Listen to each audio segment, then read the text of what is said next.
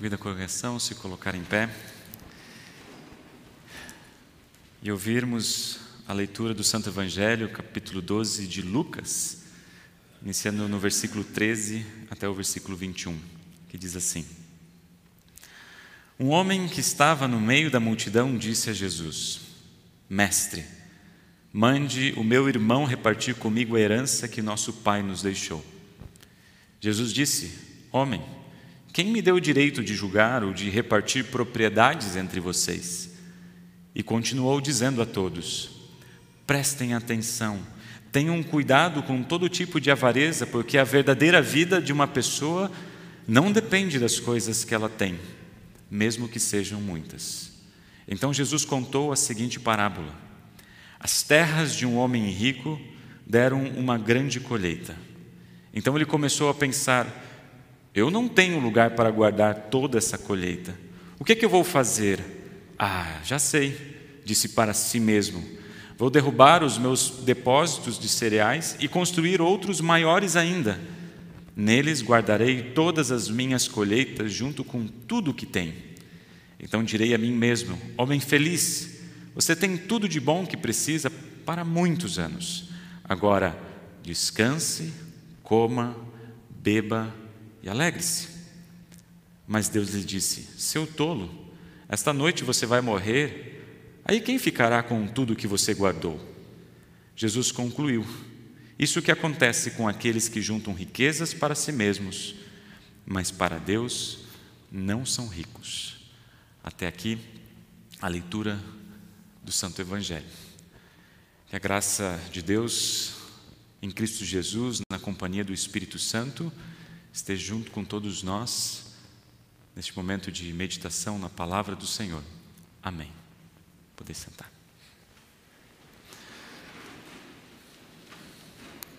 Descanse, beba, coma, beba e alegre-se. Foram essas palavras que ouvimos do próprio Jesus nesse texto aqui da parábola. Na verdade, esse é um refrão que aparece em vários lugares no texto bíblico. Por exemplo, Eclesiastes, num dos versículos que nós lemos hoje, diz assim: A melhor coisa que alguém pode fazer é comer e beber e se divertir com o dinheiro que gastou. No entanto, compreendi que mesmo essas coisas vêm de Deus. Descansar, comer e beber, diz o próprio Salomão em outro momento, é um presente de Deus. E nós vamos dizer: nós queremos isso. Nós queremos poder descansar, comer, beber, se divertir. E eu digo para vocês: Deus também quer isso, que a gente possa descansar e se alegrar. O problema que a gente vê ao longo da narrativa bíblica e ao longo da nossa vida também, que a gente busca descansar, comer, beber e se alegrar, longe da presença de Deus, sem Jesus. No início do capítulo, ou no início desse texto aqui do capítulo 12 de Lucas, lemos que um homem que estava no meio da multidão, esse detalhe interessante, disse a Jesus: Mestre, mande que o meu irmão reparta comigo a herança que nosso pai nos deixou. Se a gente for olhar com um certo detalhe, no início do capítulo 12, diz assim: milhares de pessoas se juntaram de tal maneira que umas pisavam nas outras. Esse homem, no meio da multidão, essa multidão que pisavam umas nas outras para tentar chegar em Jesus. Percebam, esse homem, olha só o esforço, olha só a energia, olha só o que, que ele fez para chegar até Jesus com esse pedido: Mestre, mande que meu irmão reparta comigo a herança que deixou. Talvez em última análise, ele queria o quê? Mestre Jesus, eu quero poder descansar, comer, beber e me alegrar com a herança que eu vou receber é, do, do meu pai. Talvez ele não achava justa a divisão que se tinha, porque lá em Deuteronômio capítulo 21, isso ficava bem claro, que o irmão mais velho ficava com dois terços da herança e os outros irmãos, se tivesse mais do que um, tinha que ficar com o resto. Talvez ele estava querendo um pouquinho mais do que era de direito para ele. Então, Quem sabe esse possa ser um dos irmãos mais novos. Ele queria aquilo que talvez o irmão mais velho tinha ou iria receber. E vai até Jesus para ele ser o juiz, o julgador da sua questão. Jesus ele é enfático. Ele queria que Jesus fosse o mediador para resolver essa questão.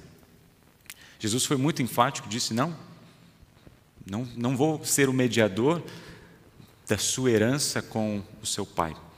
Mas ele aproveitou esse momento para ensinar.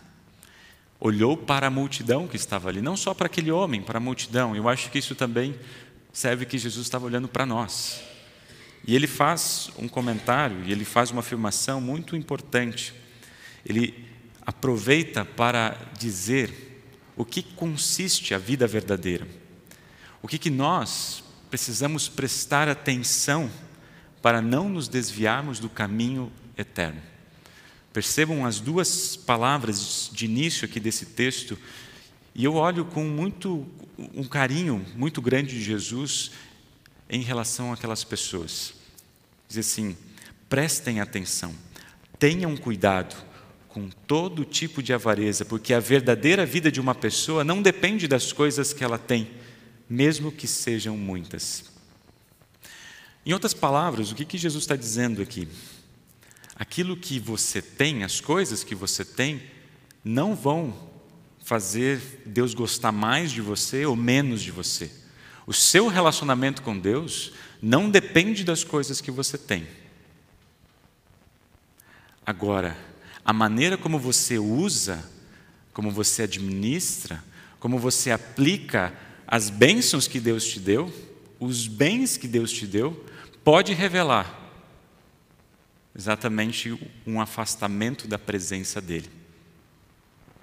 Ou seja, as coisas que você tem não resolvem ou não depende Deus gostar menos ou mais de vocês. Mas a maneira como vocês utilizam as coisas que Deus te deu pode indicar que o coração de vocês está muito afastado do coração de Deus.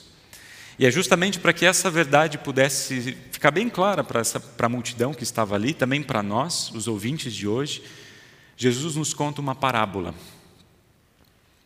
Jesus contou muitas parábolas, muitas histórias. Há muitas histórias na Bíblia que falam sobre a pobreza, sobre as injustiças, sobre o cuidado com os necessitados. Mas também há muitas parábolas, muitas histórias. Jesus também se preocupa e chama a atenção do perigo do acúmulo de riquezas e a maneira como ela é administrada, isso pode causar um estrago no coração daqueles que querem seguir a Jesus. Na parábola, Jesus apresenta um homem rico que tinha uma grande colheita. A gente percebe aqui que não tem nenhum indício de que essa riqueza foi mal adquirida ou que né, ele está sendo é, ele fez alguma coisa indevida ou ilícita. Pelo contrário, as terras deram uma grande colheita, tanto que não havia armazéns suficientes para colocar tudo aqui. Mas qual era o grande problema desse homem, narrado aqui por Jesus nessa parábola? O grande problema dele é que ele não tinha, os armazéns deles, os celeiros deles eram muito, dele era muito pequeno. E ele não sabia onde colocar toda a riqueza que havia vindo dessa, das suas plantações. Então, o que, que ele faz? Ele constrói novos armazéns para colocar essas coisas que havia produzido. Mas isso revela, na verdade, o seu coração. Percebam que, nessa maneira dele resolver esse seu problema, ele só tem lugar para ele e para o seu bem-estar. Olha só, quando a gente lê essa parábola e a gente dá um destaque em algumas palavras, a gente vai perceber isso. Então, ele começou a pensar: eu não tenho lugar para guardar toda essa colheita. O que é que eu vou fazer? Já sei, disse para si mesmo: Vou derrubar os meus depósitos de cereais e construir outros maiores ainda. Neles guardarei todas as minhas colheitas, junto com o que eu, que eu tenho então direi a mim mesmo, homem feliz. Percebam essa ênfase né, que Jesus está dizendo, onde ele só pensava para si para o seu bem-estar? Em nenhum momento aqui a gente vai perceber ele afirmando ou dizendo é, que está se preocupando com aqueles que trabalhavam com ele, ou com os necessitados, ou com a situação que estava, é, que estava vivenciando. Ele, sim, havia adquirido muitas coisas. E agora, ele mesmo diz, então, descanse, coma, beba e alegre-se. Ele tinha muito para usufruir para o restante da vida. Então a gente vê um contraste muito forte aqui nessa parábola porque a gente vai perceber, de um lado, ele tinha muito, né, muitos recursos para passar muitos anos aproveitando aquilo que ele se esforçou.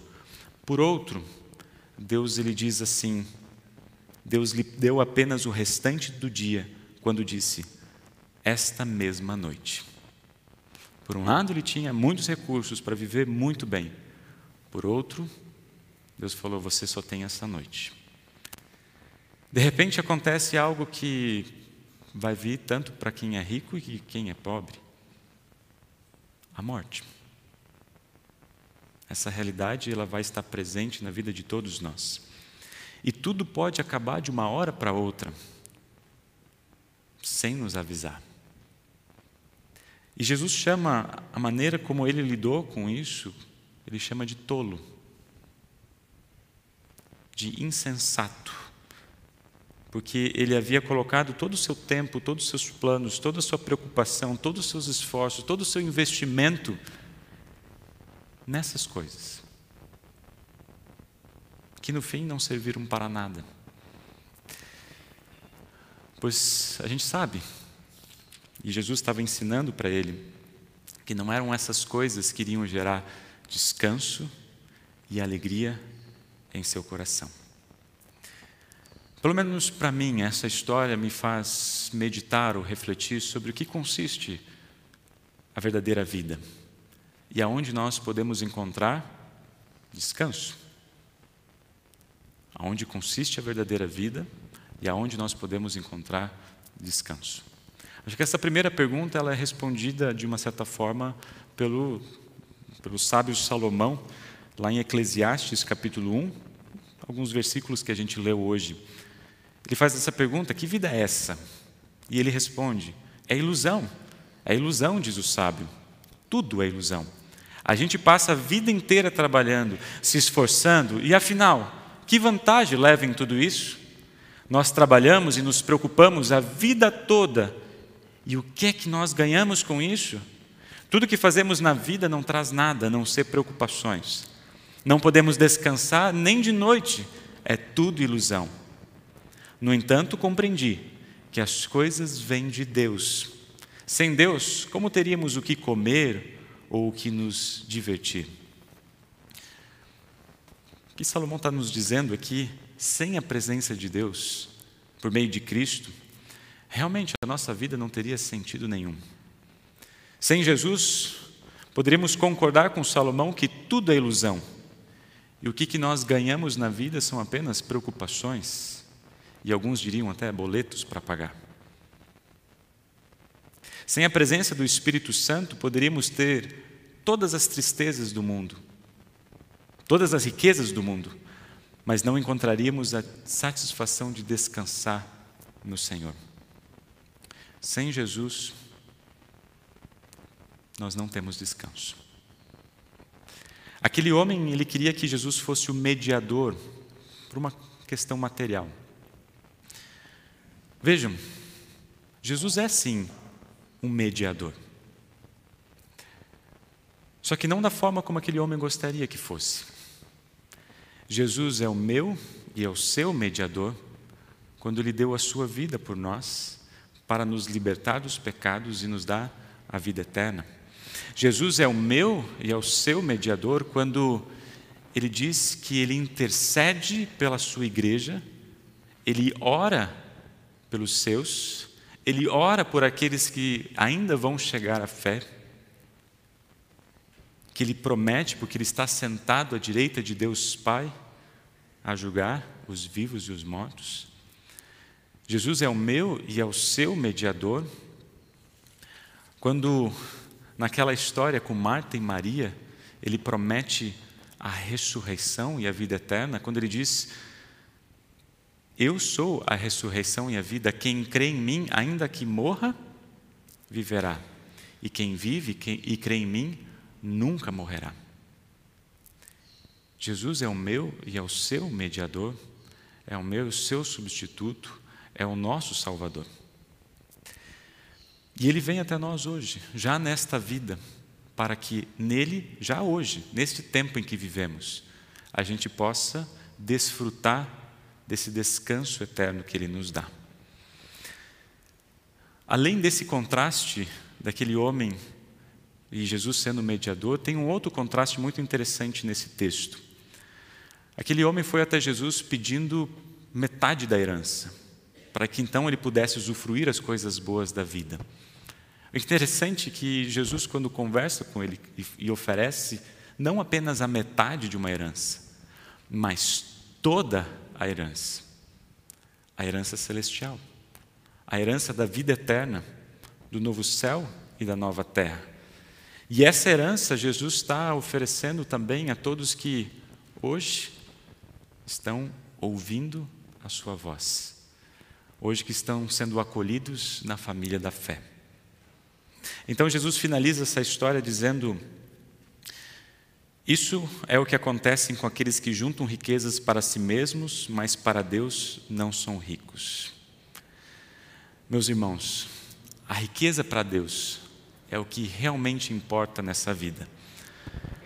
A vida que nós iniciamos muitos na fonte do batismo, onde nós fomos chamados da escuridão para a luz, onde nós fomos acolhidos na família da fé, onde nós fomos declarados filhos amados de Deus. É ali que nós temos, a partir do batismo e da pregação da palavra do Senhor, quando conhecemos e ouvimos a voz do bom pastor Jesus, quando conhecemos o Evangelho, recebemos uma riqueza que não pode ser roubada, uma riqueza que não enferruja, que não acaba com o tempo e muito menos não termina com a morte, porque essa riqueza ela é eterna. A lógica da graça de Deus, ela é diferente da lógica do mundo. Porque as riquezas aqui neste mundo, a gente precisa acumular, acumular, acumular. A graça de Deus, a sua misericórdia é totalmente contrário. Porque a gente não precisa acumular.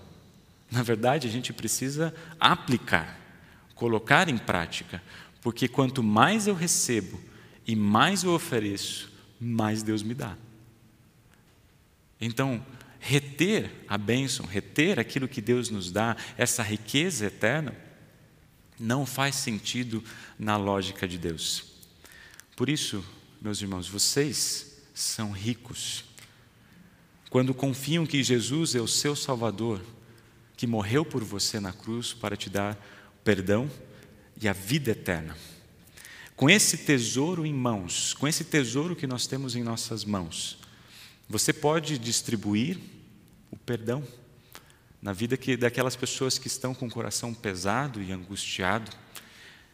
Vocês podem consolar, vocês podem difundir a paz, justamente nesse momento onde a gente percebe cada vez mais brigas, ódio e rancor, não só nas famílias, mas na sociedade em geral.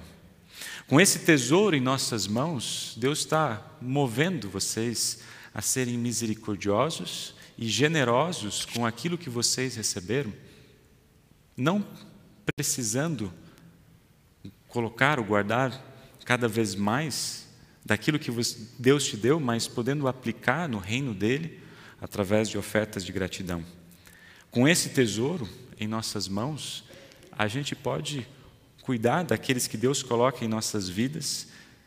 Com esse tesouro em nossas mãos, nós podemos ser mediadores também, podendo conectar aquelas pessoas que estão com dúvida em relação à sua fé, podendo trazê-las para Jesus e elas serem recebidas também na casa de Deus como filhos eternos. Tal pessoa, tal pessoa é verdadeiramente rica, mesmo que talvez na sua vida não tenha muitos recursos materiais. Ou seja, com Jesus nós somos convidados a descansar, comer, beber e alegrar-se já nesta vida. E é isso que ele vai fazer e continua fazendo por nós quando ele nos convida para o grande banquete celestial, a ceia do Senhor, onde na Sua presença Ele nos dá o seu corpo e sangue para perdão, vida e salvação de toda a nossa vida. Mas a morte é o último ataque que o diabo tem para tentar nos afastar da Sua presença. Mas se por acaso e quando isso chegar, tenham certeza que Jesus venceu a morte em nosso lugar. Venceu né, para nos dar a vitória eterna. Então, queridos amigos, se te cansa levar as pesadas cargas, se por acaso você está sobrecarregado, descanse no Senhor. Nós ouvimos o amoroso convite do nosso Salvador: Vinde a mim, todos que estão cansados e sobrecarregados, que vocês encontrarão em mim, ou seja, no Senhor, o verdadeiro descanso. Amém. Nos colocamos em pé.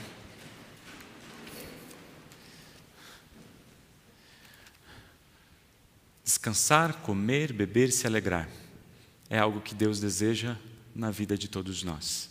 Que possamos viver essa nova vida em Cristo, unidos com o Senhor, e poder distribuir essa riqueza que Deus nos dá todos os dias, pela Sua graça e por graça. Amém. Podeis sentar.